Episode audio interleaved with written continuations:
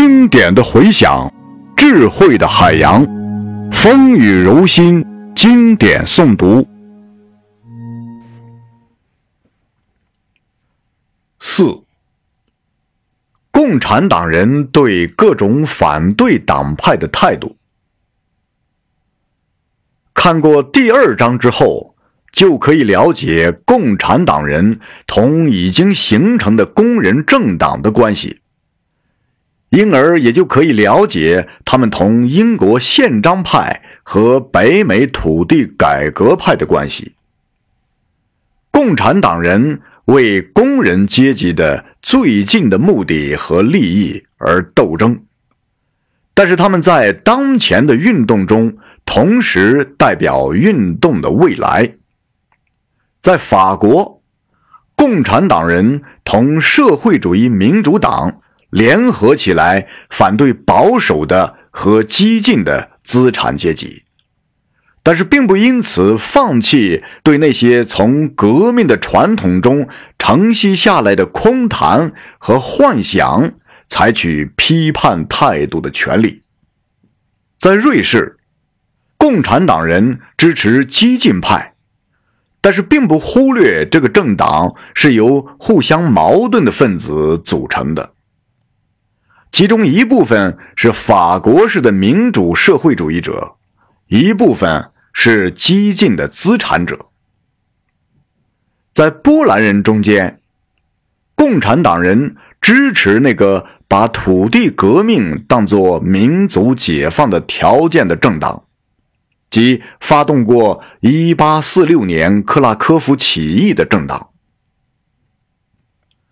在德国。只要资产阶级采取革命的行动，共产党就同他一起去反对专制君主制、封建土地所有制和小市民的反动性。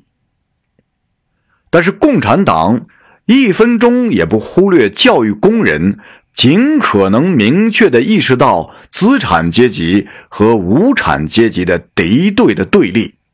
以便德国工人能够立刻利用资产阶级统治所必然带来的社会的和政治的条件，作为反对资产阶级的武器，以便在推翻德国的反动阶级之后，立即开始反对资产阶级本身的斗争。共产党人把自己的主要注意力集中在德国。